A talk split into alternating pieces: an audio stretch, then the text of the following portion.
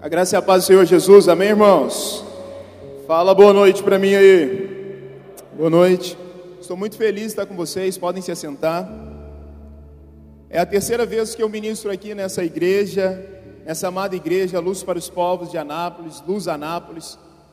Eu estava falando para o Fabiano que as últimas duas vezes que eu estive, o formato estava diferente, né, da estrutura.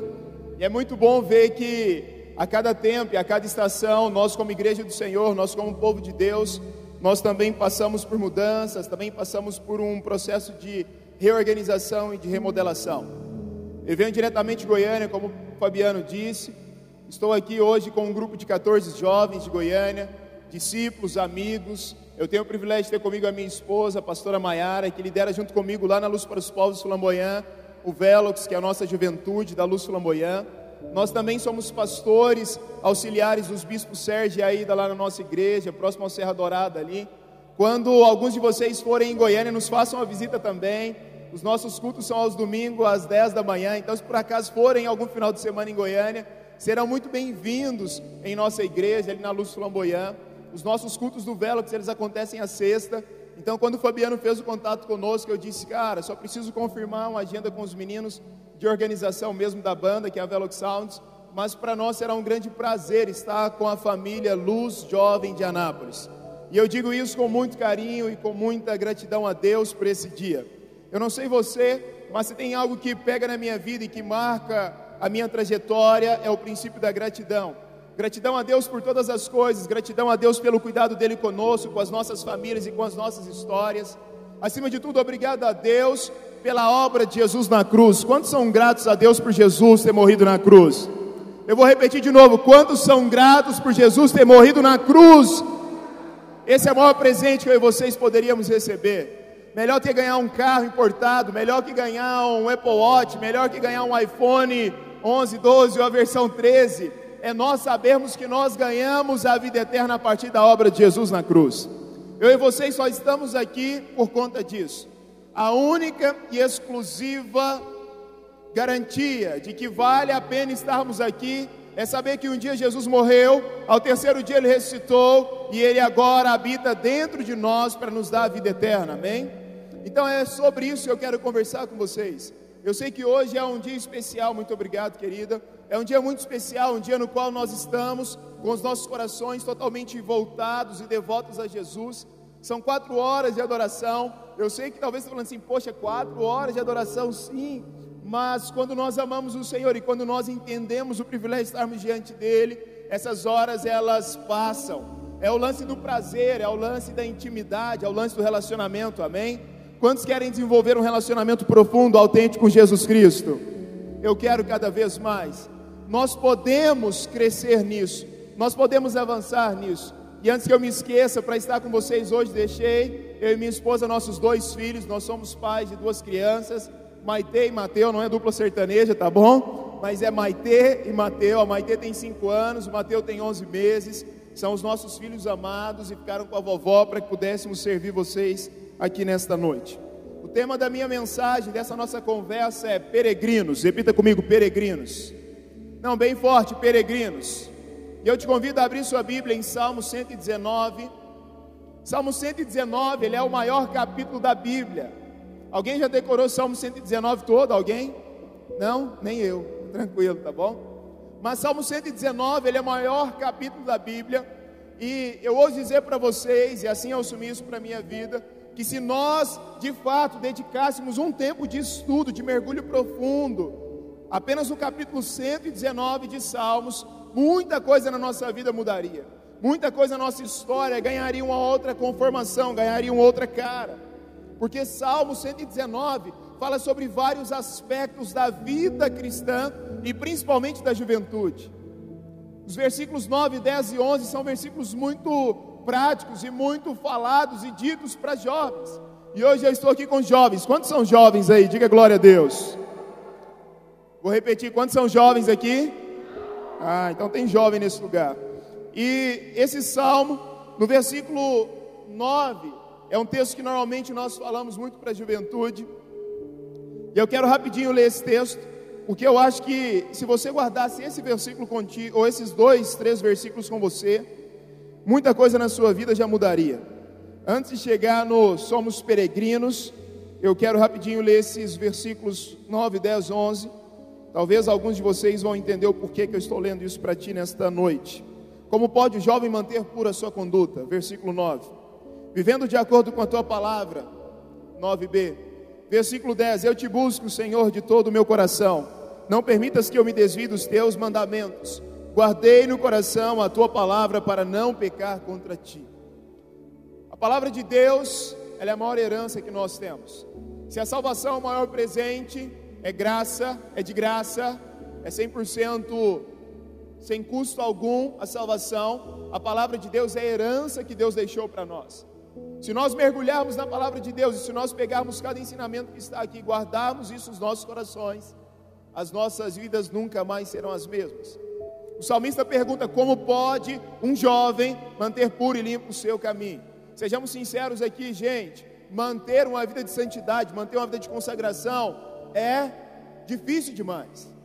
Quando eu digo é difícil demais, porque pelas nossas próprias convicções nós não conseguiríamos nos manter firmes, salvos e principalmente santificados. Não, nós não somos bons o suficientes para isso. Mas a Bíblia diz para nós, o salmista, inspirado por Deus, ele diz: Olha, guardei a tua palavra no meu coração, para que eu não possa mais pecar contra ti. Eu começo essa mensagem dizendo para vocês que todas as vezes que nós nos expomos à palavra de Deus, nós temos duas escolhas a fazer: ouvir a palavra e permitir que ela ganhe forma e depois se esvazie, ou nós temos uma outra possibilidade, que é pegar a palavra e guardá-la nos nossos corações. O convite de Deus para nós nesse tempo, nesses dias e nessa geração, é para que nós peguemos a palavra e guardemos ela nos nossos corações. Todas as vezes que você lidar com a palavra de Deus, todas as vezes que você se expor a uma ministração, que você fale assim: Deus, me permita guardar a tua palavra no meu coração para que eu mantenha a minha conduta pura e limpa. Mas mais do que isso, eu quero te convidar a dar um salto e ir lá para o versículo 19 agora, do mesmo Salmo 119. No versículo 19, o salmista diz: ah, Vamos ler o 18 antes. Abre os meus olhos para que eu veja as maravilhas da tua lei. Quantos querem ver as maravilhas da lei do Senhor? Versículo 19: sou peregrino na terra, não escondas de mim os teus mandamentos. Existe uma outra versão, que é na versão Bíblia Viva, que diz assim: Eu estou aqui de passagem.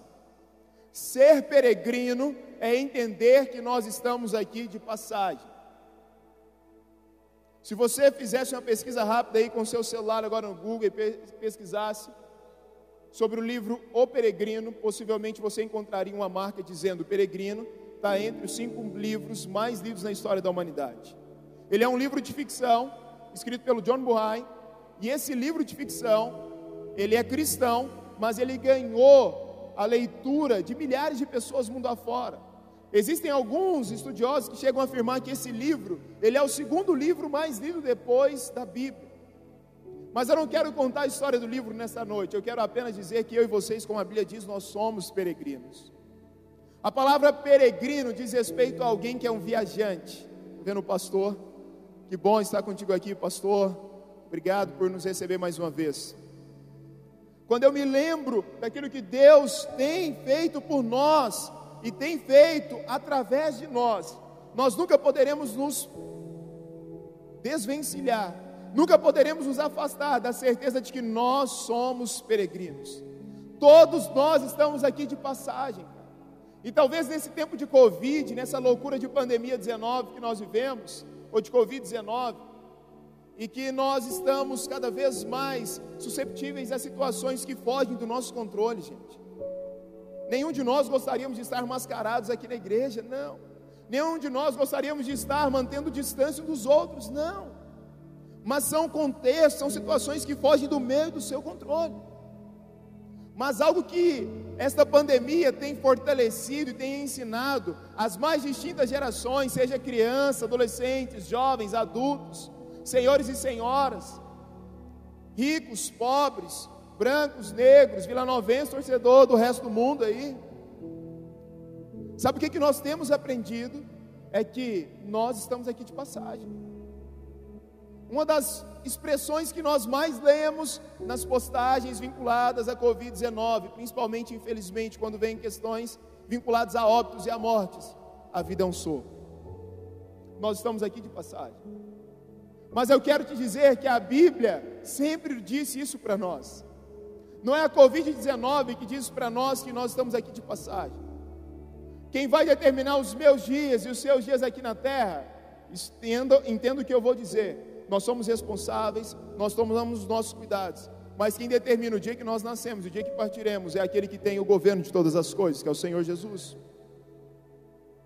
Mas isso nos faz e requer de nós a necessidade que entendamos que ser peregrino é entender que nós estamos aqui, mas nós não somos daqui. Eu e vocês, nós não somos deste mundo. Peregrinos são pessoas, ou é um tipo de pessoa que é um viajante, mas cuja viagem é longa sim, mas ele entende que ele tem um outro destino. Mas nesta noite eu te digo que para além de ter um outro destino, nós precisamos entender que nós temos uma outra origem. Da mesma forma que nós ouvimos falar e costumeiramente dizemos e afirmamos que os céus é o nosso destino, que nós desejamos ir para os céus, a Bíblia afirma que para além de sermos peregrinos, nós somos cidadãos celestiais. E todos que aqui estão, eu não sei se a maioria, penso eu que sim, nasceram em Anápolis. E se vocês nasceram em Anápolis, vocês são cidadãos anapolinos, estou certo? E se vocês são cidadãos anapolinos, isso quer dizer que a origem de vocês foi fincada em Anápolis. Vocês podem ir para qualquer outro lugar do mundo, vocês podem viajar para Portugal, para a China, para a Índia, para o Uzbequistão, para qualquer outro lugar. Eu posso ir. Mas quando pegam os nossos documentos e dizem assim: qual é a tua origem, qual é a tua cidadania? Ah, é brasileiro, beleza. Qual é a tua nacionalidade? Por aí vai. Qual é a tua naturalidade? Quando fala naturalidade, nós chegamos onde nós nascemos, a cidade em que nascemos. E a Bíblia fala que nós somos peregrinos. Eu começo dizendo que a minha e a sua origem não está aqui na terra. A minha e a sua origem e o nosso destino também não é este lugar. É até mesmo por isso que nós convidamos vocês para essa noite, para gerarmos durante quatro horas uma atmosfera de adoração, uma atmosfera de devoção àquele que tem o controle da origem de todas as coisas aquele que é soberano sobre todas as coisas. Entendam, nós estamos aqui de passagem. Vamos ler um outro texto, 1 Pedro capítulo 2, versículo 9. Rapidinho. 1 Pedro capítulo 2, versículo 9. Muito conhecido por todos nós. Vocês, porém, são geração eleita. Se você é geração eleita, diga amém. Sacerdócio real, se você acredita nisso, diga amém nação santa. Três amém. Povo exclusivo de Deus, para anunciar as grandezas daquele que os chamou das trevas para a sua maravilhosa luz. Diga amém. Quantos são luz aqui para todos os povos?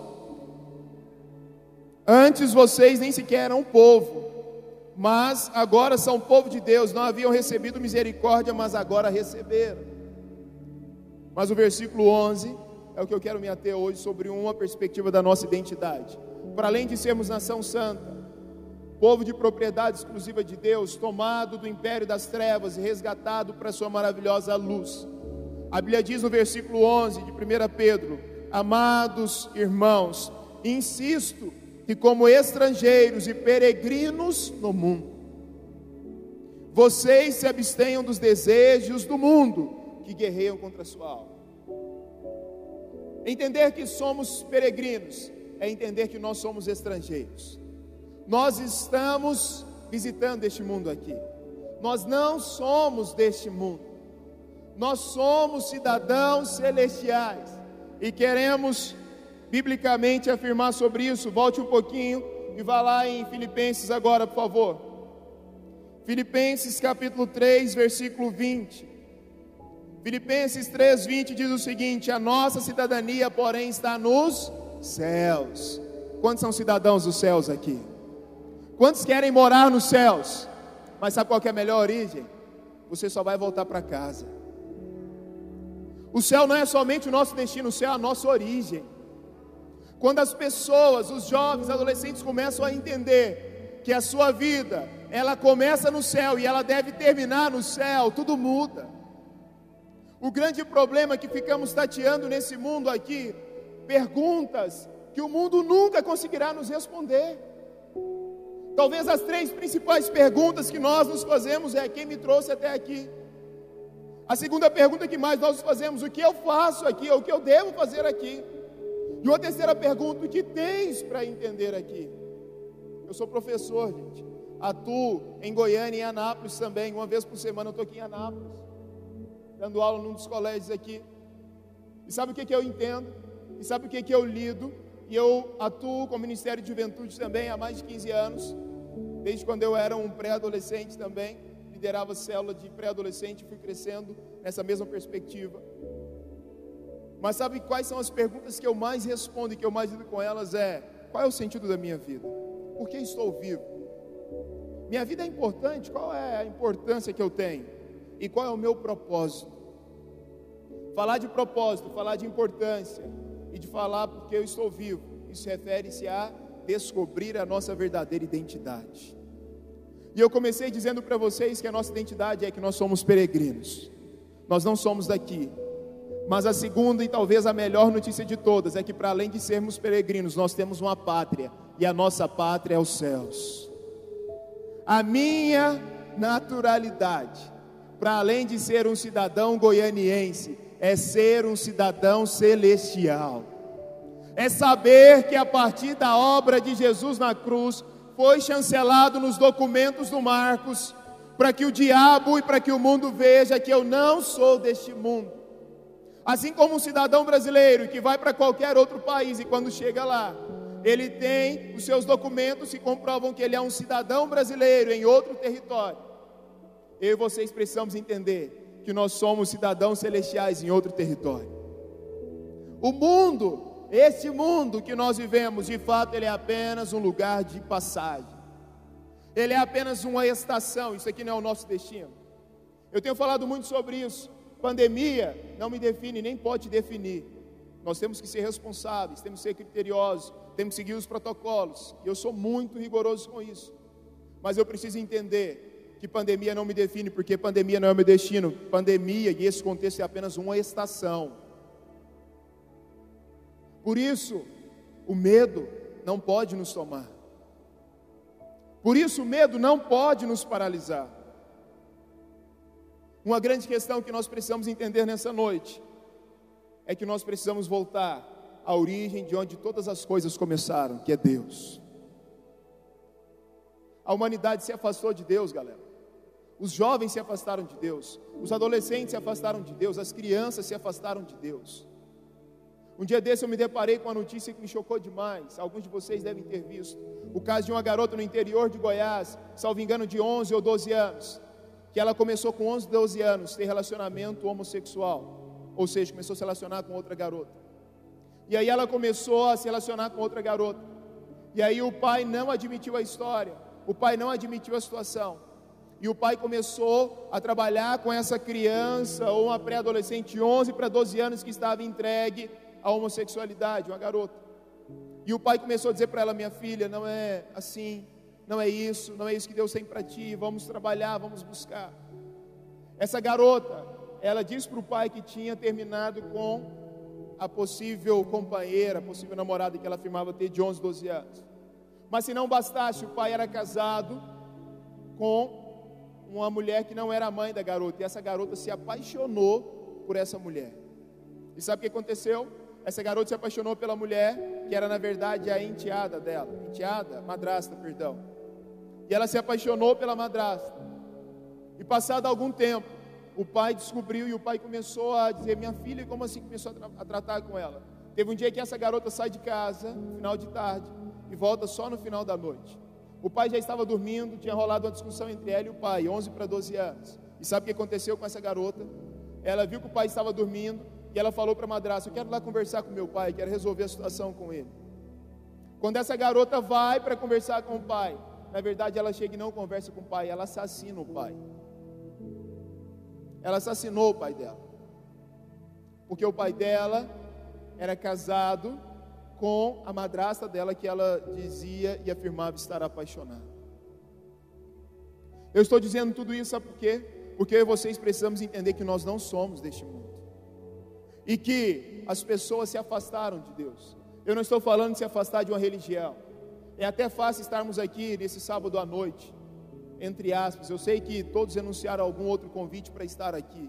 Mas difícil mesmo é mais do que ele estar aqui, é você entender que você não é um cidadão daqui, que você é um cidadão celestial e que esse mundo é passageiro, e que esse mundo é apenas uma parte da nossa jornada, e que prontamente Deus, desde o começo de tudo, nos atraiu e nos chamou e nos criou para Ele, mas que em detrimento das nossas escolhas, muitas vezes nós estamos longe dele.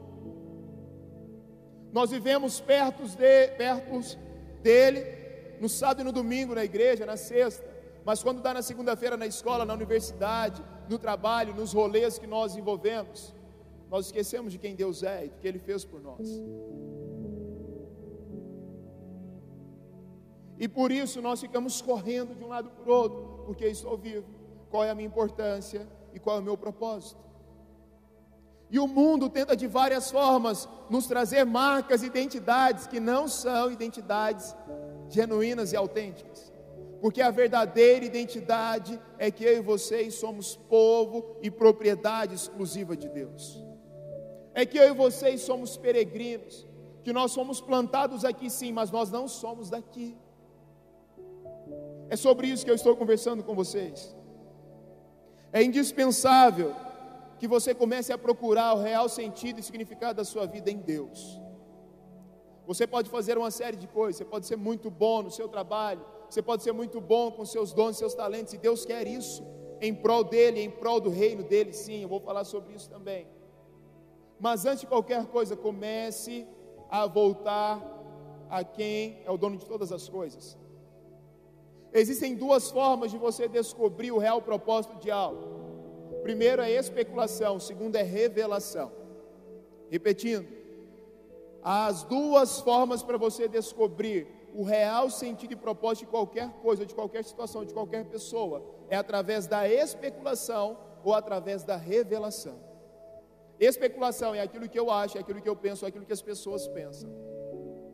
Revelação é quando você tem entendimento da verdade, é o que é de fato, é o que não pode ser mudado.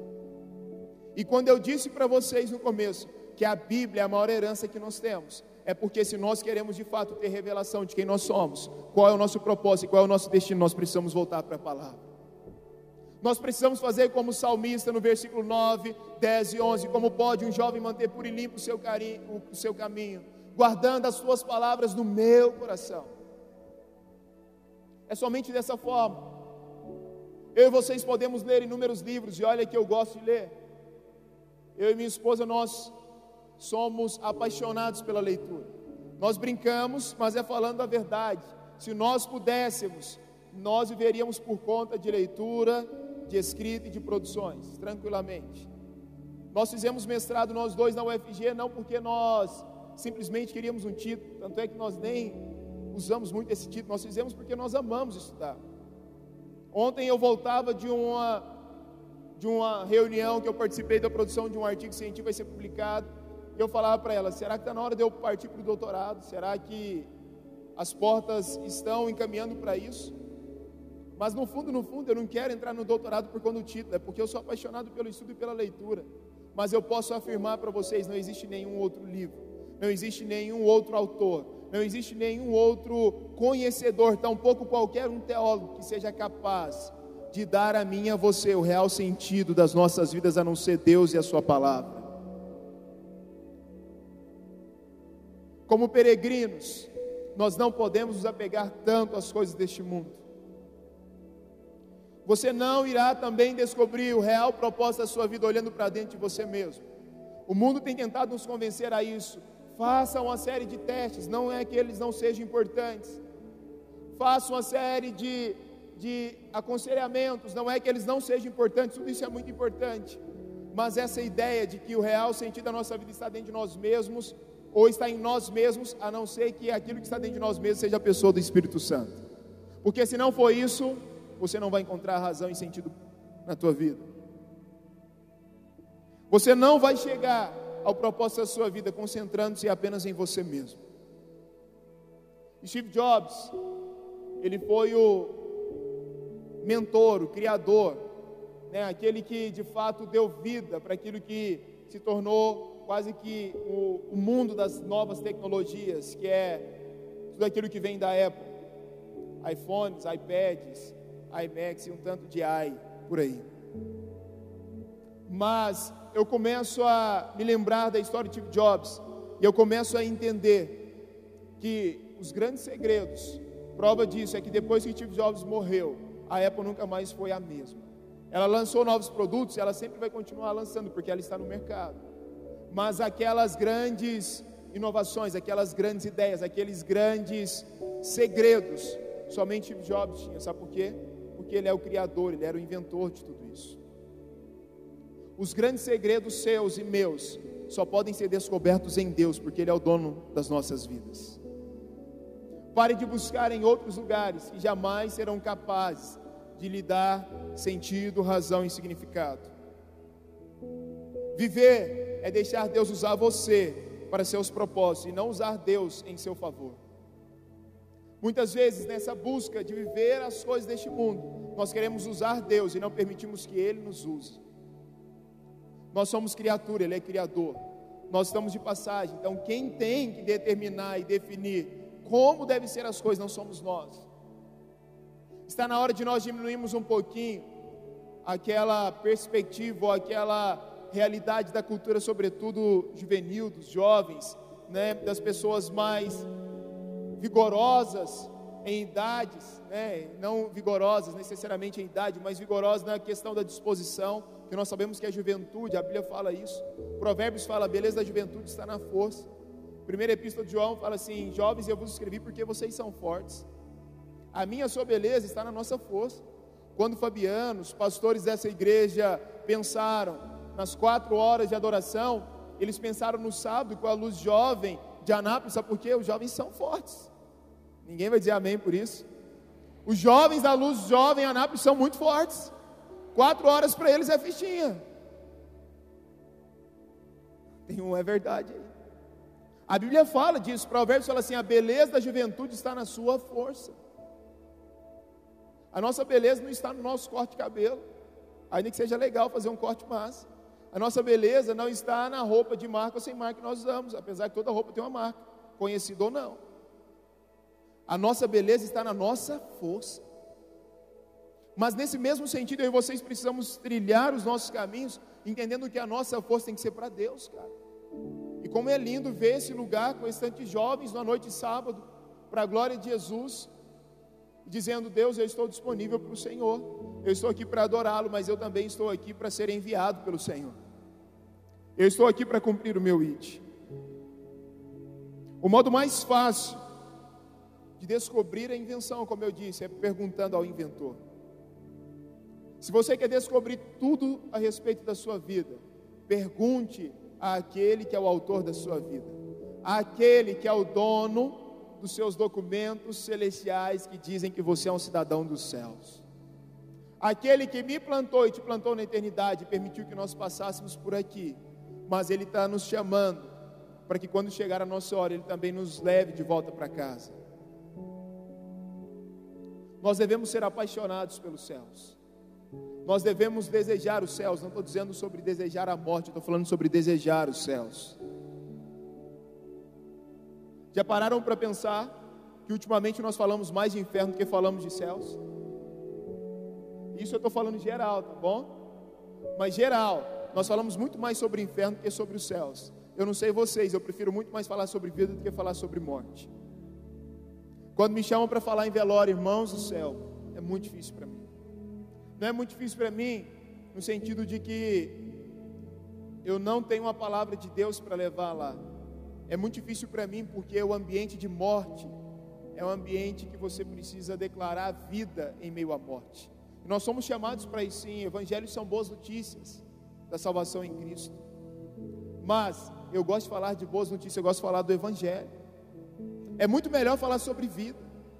Sabe qual que é um grande problema nosso, nosso tempo? Nós falamos muito mais sobre morte do que sobre vida, falamos mais sobre ódio do que sobre amor, falamos mais sobre escuridão do que sobre luz. Nós falamos mais sobre escuridão do que sobre luz. Nós valorizamos mais, que é uma prova disso, as manchetes. A minha esposa ela é jornalista. E um dia desse ela escreveu no grupo nosso da família: Eu estou com vergonha da imprensa brasileira no atual momento que nós vivemos. Porque a imprensa brasileira, ela quase que 90% dela se dedicou exclusivamente a falar sobre mortes. Ainda que não devamos ter acesso às informações e à leitura da realidade. Mas concordam comigo que eu rompo a morte trazendo a vida. Como foi que Jesus venceu a própria morte, gente? Como que foi? Ao terceiro dia, o que, que ele fez? Viveu. É como eu falo com a minha filha: Papai, Jesus viveu. Eu poderia falar ressuscitou, mas é mais fácil. Ao terceiro dia, a morte não pôde deter o meu Salvador e seu Salvador. E Jesus vem e vive. É Páscoa, é passagem, são boas notícias. Como cidadãos celestiais que nós somos, como peregrinos nesta terra que estamos aqui apenas numa jornada, numa passagem, está na hora de nós pararmos de ficarmos tão presos a este mundo, às notícias desse mundo, às informações deste mundo e começarmos a nos conectar com as informações celestiais. Se na mesma proporção ou numa proporção maior que as pessoas falam sobre inferno, sobre trevas, sobre morte, e escuridão, se nós falássemos sobre salvação, vida, cruz e redenção, o mundo já não mais seria o mesmo. Imagine se sair daqui, jovens nesta noite, totalmente cheios, adoradores e adoradoras que o adoram em espírito e em verdade, mas que também são proclamadores das boas notícias. Sabe o que, que vai acontecer? Anápolis nunca mais será a mesma. Sabe qual que é o papel do pastor Everson na Câmara Municipal de Anápolis? É fazer com que a luz de Jesus brilhe lá. Nós somos chamados, irmãos, como povo de Deus e como peregrinos na terra, para ajudar na implantação de Deus, do reino de Deus aqui na terra, sim, mas entendendo que é tudo voltando para Ele, não é nada sobre nós, é tudo sobre Ele. Caminho para as últimas partes dessa nossa conversa dizendo para vocês que para descobrirmos a nossa identidade, o nosso propósito, é preciso nos relacionarmos com Jesus Cristo. Só entende a sua verdadeira identidade quando você se relaciona com aquele que te criou, com o Pai, com o Filho e com o Espírito. É sobre se relacionar com a Trindade. É sobre entender algo que nós temos falado muito para essa galera que anda conosco, que nós somos hospedeiros. Sabe o que, que é? Nós temos o privilégio de hospedar o Espírito Santo dentro de nós. Cidadãos celestiais vivem na terra, mas hospedam o Espírito Santo, que é totalmente celestial. Entende isso? E daí a sua identidade, ela então começa a ganhar configurações, que de fato ela nunca deveria ter perdido essas configurações. Porque a Bíblia diz em Gênesis, que quando Deus nos cria, Ele nos cria a sua própria imagem e semelhança. Sabe o que é isso? Deus nos criou nos dando uma identidade. Nação santa, povo meu, de propriedade exclusiva minha, amados meus, filhos meus. O mundo tem tentado nos enganar e dizer que nós somos órfãos, mas nós não somos mais órfãos, porque nós somos filhos. Cidadãos celestiais, são jovens, adolescentes, crianças, senhores e senhoras, que entendem que Deus pensava a respeito de cada um de nós antes mesmo que nós existíssemos. Você que me olha nesta noite, você não é obra do acaso, você não é fruto de um erro, você não é fruto de um equívoco, pura e simplesmente. Ah, pastor, você não conhece a minha história. Ah, pastor, você não sabe de onde eu saí, você não sabe em qual família eu fui gerado. Ei, não é isso que te define. A minha, a sua cidadania soberana é que nós somos cidadãos dos céus. E como cidadãos celestiais, nós temos um Pai. Então nós não somos órfãos. Não é isso que mais nos define. Nós podemos até ter ausência de pais terrenos, mas nós somos filhos celestiais. O salmista diz: Ainda que o teu pai e tua mãe te abandonem, eu, Senhor, jamais te abandonarei, jamais te deixarei sozinho. Quem entende que é peregrino, entende que é cidadão dos céus, entende que não é órfão, porque tem uma cidadania. O propósito de sua vida, então, pensando numa perspectiva maior, ele cabe num propósito muito maior, que é o propósito de que se Deus não existisse, a minha e a sua vida também não existiria. A razão de tudo é para que eu e vocês entendamos que nós existimos porque Ele existe. E se Ele existe, nós existimos. E se Ele tem uma identidade, se Ele é Pai, se Ele é Filho, se Ele é Espírito, se Ele é onisciente, onipotente, onipresente, nós também podemos ter a certeza de que nós não estamos aqui por acaso. Existe um propósito específico para cada um de nós. Existe algo que precisa marcar as nossas vidas enquanto aqui na terra estivermos. As nossas vidas, elas precisam glorificar a Deus. As suas vidas, a minha vida, elas precisam cumprir o propósito para o qual nós fomos criados, que é para dar glórias a Deus, que é para glorificar a Deus em todo e qualquer momento. Uma criança glorifica a Deus, cumprindo o propósito da sua vida. Um pássaro, ele glorifica a Deus, voando, sabia disso? Quando os pássaros estão voando, você pode acreditar que eles estão cumprindo o seu propósito, porque pássaro foi feito para voar. E se eles estão cumprindo o seu propósito, eles estão dando glória àquele que os criou. Salmo 19, versículo 1 e 2 diz o seguinte: Os céus anunciam a glória de Deus, e o firmamento proclama as obras das suas mãos. Ei, se os céus anunciam a glória de Deus, e o firmamento proclama a glória das suas mãos, quanto mais eu e vocês que somos obras-primas dele.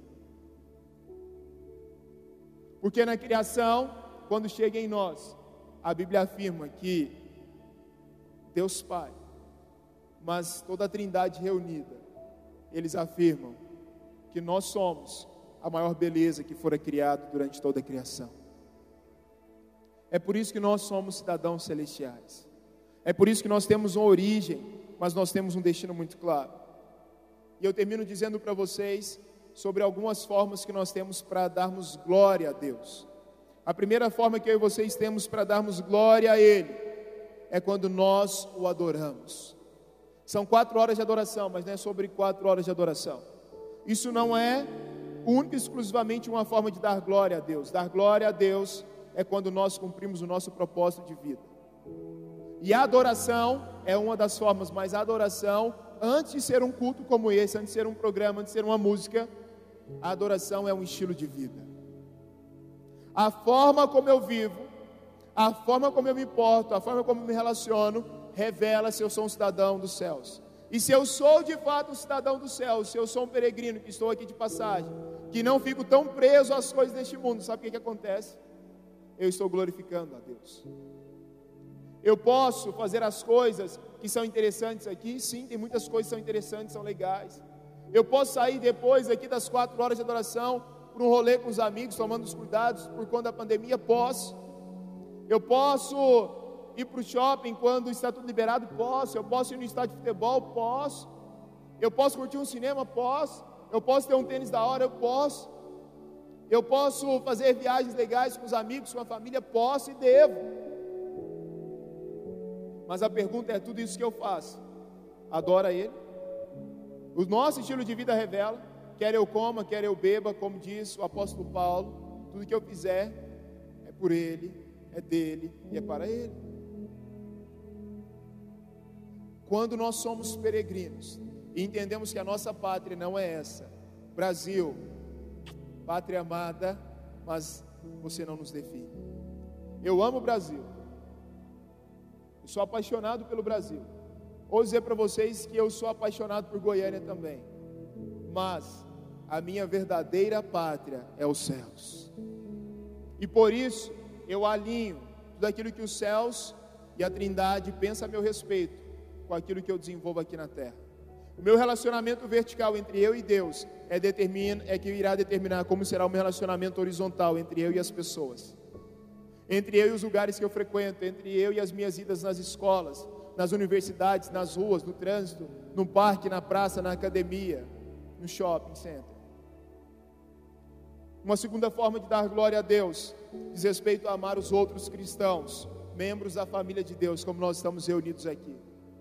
Não é o Marcos que diz isso, mas a Bíblia diz que a festa nos céus quando os irmãos estão reunidos como hoje. Ei, tem foguetório nos céus pela causa da luz jovem de Anápolis nesta noite. Tem foguetórios nos céus, existem anjos aqui, você pode dar uma olhada. Comece a olhar aí tem anjos. E se você por acaso não tem visão aberta, como nós falamos, aquela visão que você vê anjos com os seus olhos naturais, olhe para a pessoa que está do teu lado, porque quem sabe esse é o anjo que Deus colocou na tua vida aí agora. É o anjo, é a anja. Mas Deus coloca pessoas no nosso caminho que são representações da nossa cidadania celestial também. Nós damos glória a Deus quando nós amamos os nossos irmãos e somos membros de uma família de fé.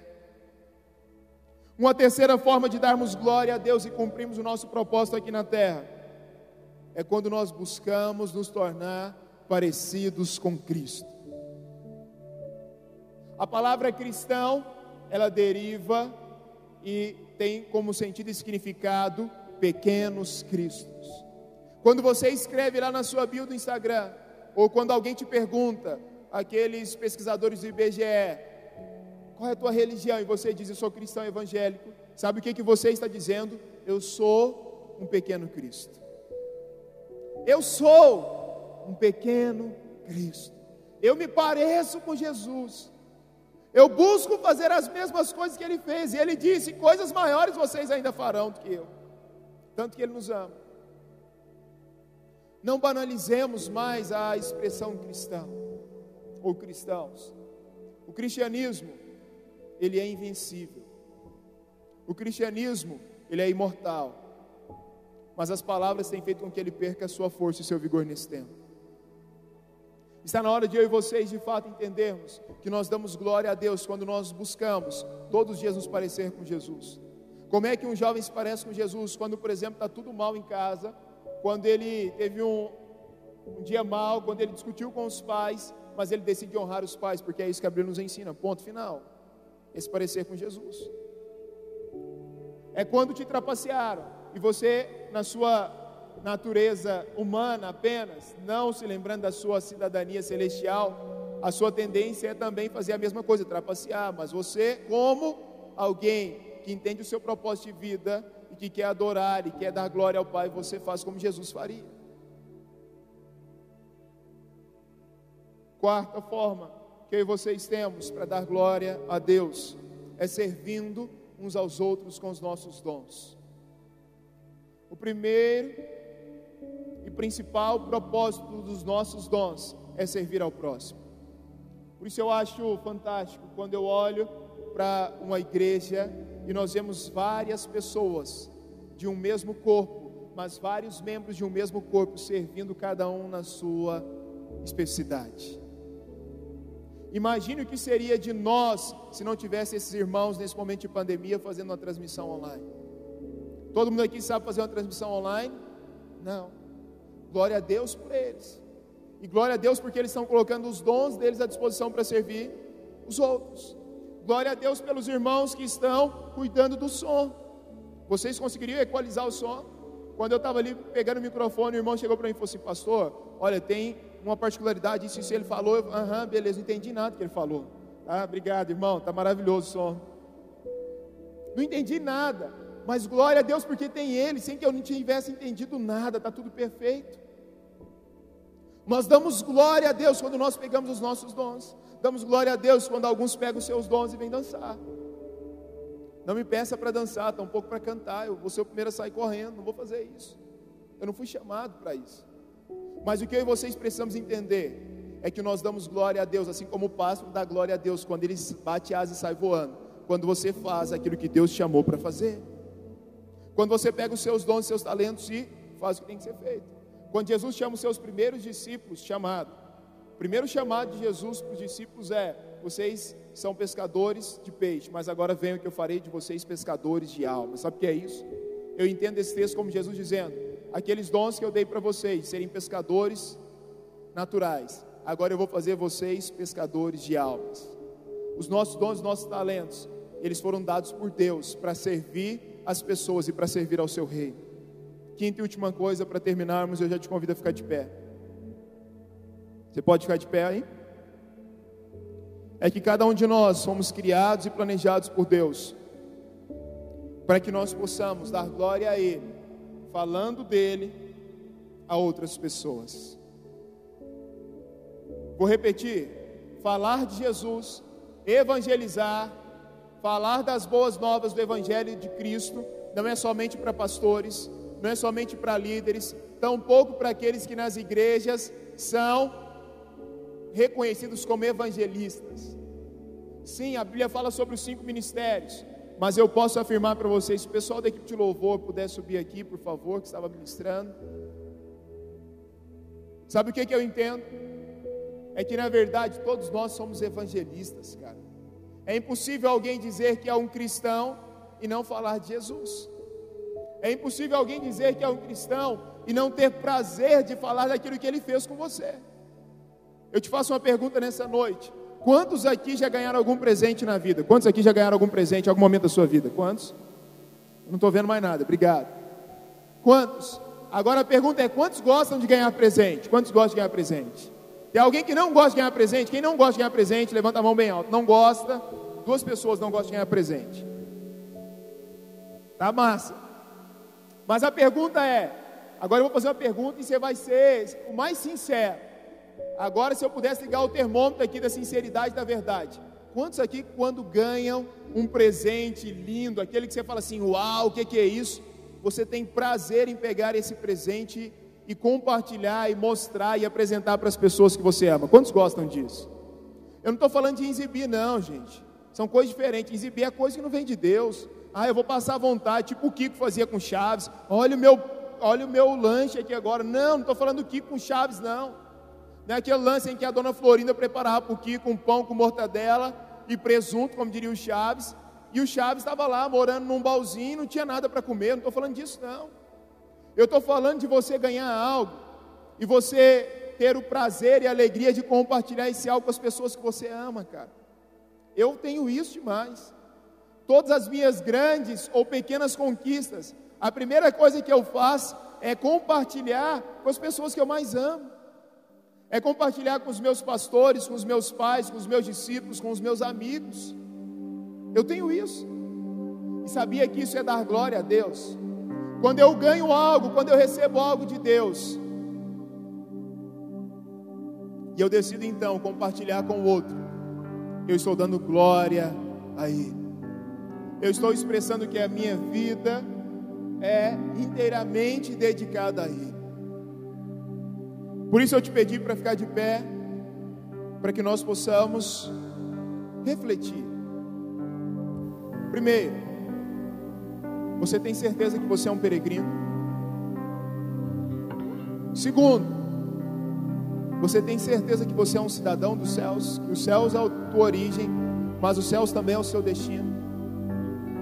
Mas terceiro, e principal das perguntas nessa noite, como que você decide dedicar a sua vida para todo sempre.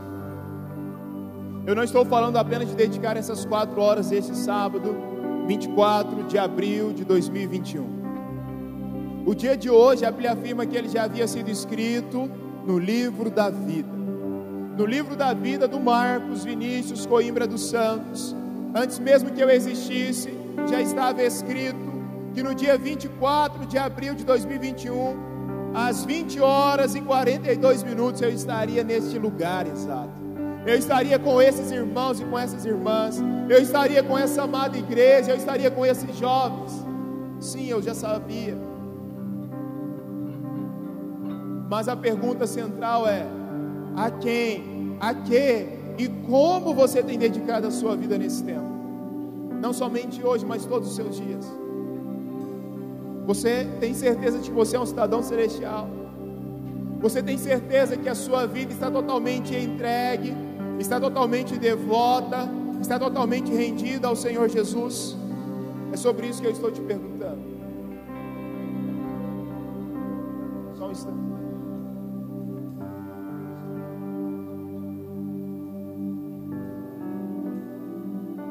Porque a nossa vida só faz sentido, cara, se nós entendermos por que, que nós vivemos. Adoração é muito mais que cantarmos quatro horas, entenda isso. Adoração é você viver como você tem que viver. Adoração não é apenas cantar belas músicas. Adoração diz respeito a viver como tem que viver, como cidadão celestial, como um peregrino aqui na terra e como alguém que decide dedicar toda a sua vida, todos os seus dias e inclusive todos os seus medos ao Senhor. Talvez você está aqui neste momento falando assim, Marcos, eu já entendi sobre isso. Mas existem momentos difíceis, existem circunstâncias que tentam me afastar um pouquinho do propósito, que tentam me afastar daquilo que eu sei que o Senhor criou para mim. E nesta noite o Senhor está dizendo: olha, Antes de fazer coisas através de você, eu quero fazer grandes coisas em você. Antes de usar você para grandes coisas, Deus quer fazer grandes coisas dentro de você.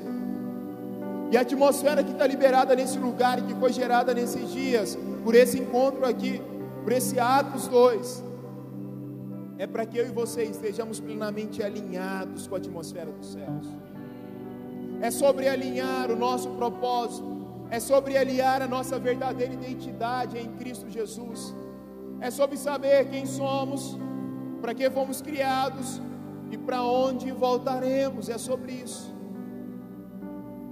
Eu quero te convidar nesse momento, se você puder, se você se sentir livre, a levantar as suas duas mãos o mais alto que você puder, mais alto, mais alto, mais alto, sem se importar com quem está do seu lado, e para que você pudesse orar e cantar essa música como oração e como oração ao Senhor. Entendendo por que nós somos criados. Entendendo para quem que é o seu coração.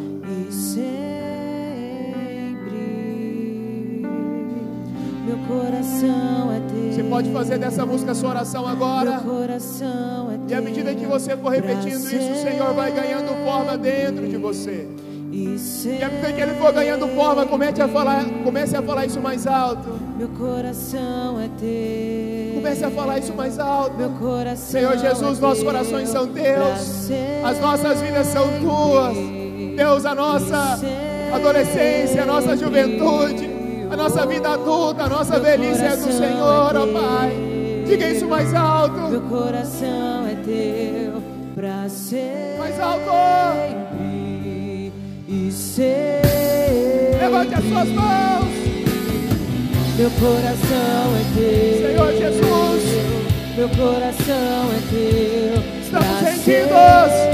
Estamos rendidos, Pai. Somos teus para sempre. Meu coração é teu, meu coração é teu pra sempre.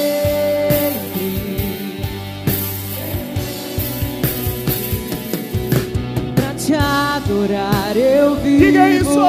Pra te adorar. Deus, nós vivemos eu pra te adorar, Só papai. pra te adorar. É para te adorar. É para te adorar nos dias bons e nos dias maus. Pra. É para te adorar em meio às conquistas. Mas é para te adorar em meio às perdas que nós temos, Pra te Pai. É para te adorar em meio aos aplausos. Mas é para te adorar em meio às vaias, papai. Nós vivemos para te adorar. Fomos criados para te adorar. Essa é a nossa verdadeira identidade,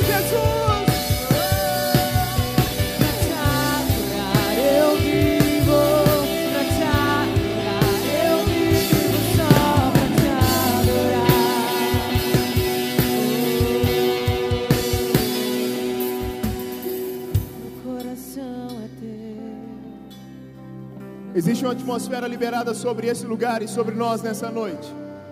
Uma atmosfera na qual o Senhor quer alinhar os céus e a terra nas nossas vidas.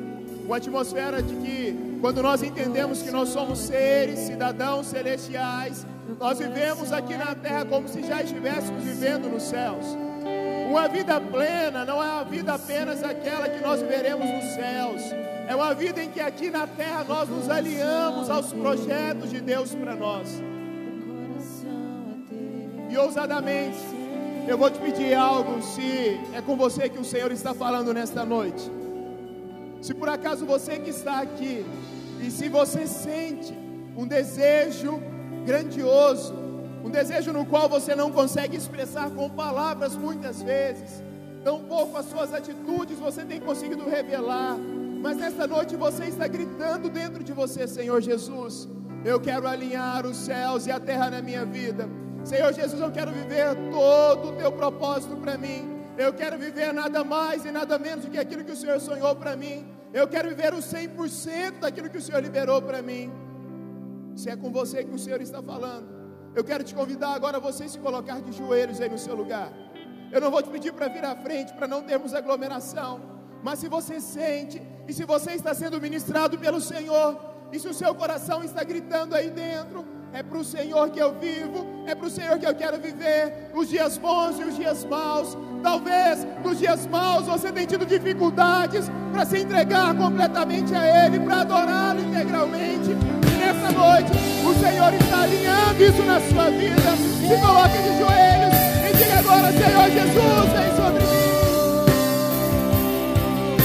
Oh, Espírito Santo de Deus, eu oro pedindo para que o Senhor venha sobre cada um desses jovens que aqui estão. Deus, pegue aqueles que estão passando por dificuldades, aqueles que estão passando por perseguições, que estão passando por perdas, Pai, e que muitas vezes não estão conseguindo viver 100% daquilo que o Senhor liberou para eles, ó Pai. Eu oro, declarando o alinhamento, alinhamento entre os céus e a terra, um alinhamento de identidade, um alinhamento de propósito, um alinhamento de convicção de quem eles são do Senhor Jesus, ó Pai. Vivemos para te adorar. Em nome de Jesus. Vivemos, vivemos para te adorar, Paizinho.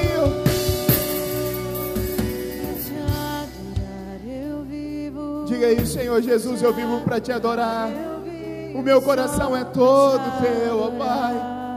A minha vida é toda tua. Você seria capaz de repetir comigo essa oração, Senhor Jesus? Senhor Jesus, nesta noite eu entendi que eu sou um cidadão celestial.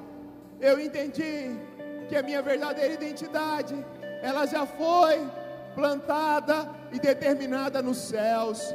Eu sou teu, Jesus. A minha vida é tua, os meus dias são teus, meu, o meu coração é teu. Jesus, nós somos teus, somos integralmente teus. Pai, eu oro agora pedindo para que o Senhor alcance cada um agora que se colocou de joelhos, cada um agora que está alinhando os céus e a terra na sua vida neste momento.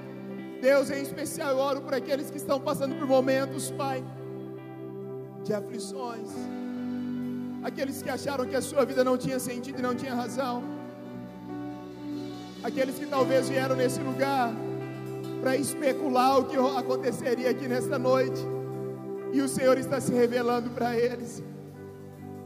Só existem duas formas de descobrirmos o real sentido das coisas: pela especulação ou pela revelação.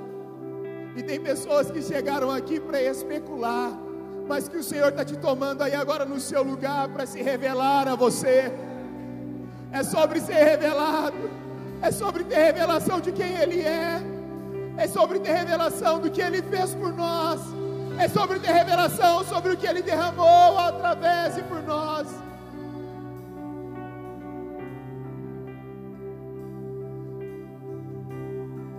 Os nossos corações são teus. Deus, papai, totalmente Deus. Vivemos para te adorar. Vivemos para te adorar nos dias bons e nos dias maus. Vivemos para te adorar quando formos aplaudidos, mas também te adoraremos quando formos vaiados. Vivemos para te adorar, Jesus. Quando tivermos conquistas, mas vivemos para te adorar em meio às perdas, em meio às derrotas e às dificuldades. Oh Deus, eu só vivo para o Senhor. Eu só vivo para o Senhor. Eu só vivo para o Senhor. Eu não presto para nenhuma outra coisa. Se não for para adorar o Senhor e se não for para viver 100% aquilo que o Senhor sonhou para mim. Pra te adorar, eu Pra te adorar, vivo só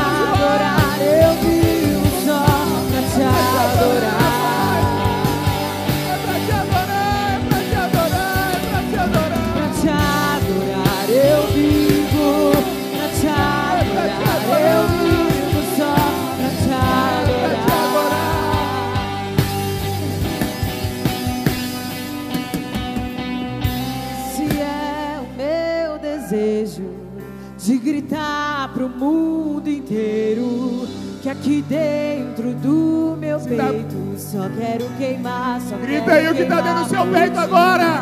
Esse é, Esse é o seu meu desejo. Então comece a cantar, a gritar, a fluir. Declare que isso aqui pro mundo inteiro. Que Anápolis ouça. Queimar, Que Anápolis queimar ouça agora.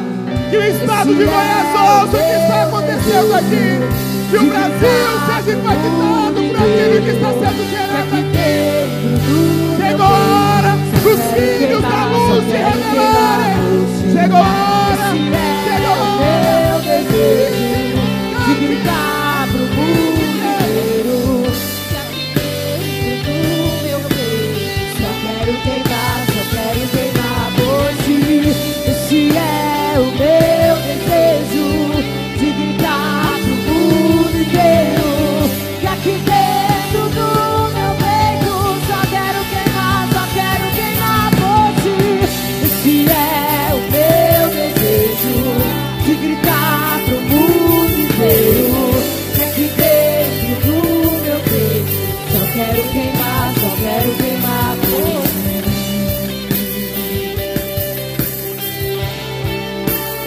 Nessa noite nós vamos gritar muito isso para Jesus. Muito isso para Jesus. Aplauda o Senhor Jesus. Aplauda Jesus. Aplauda aquele que é digno do nosso louvor e da nossa adoração. Termino esse momento repetindo a frase de um grande herói da fé chamado David Bride.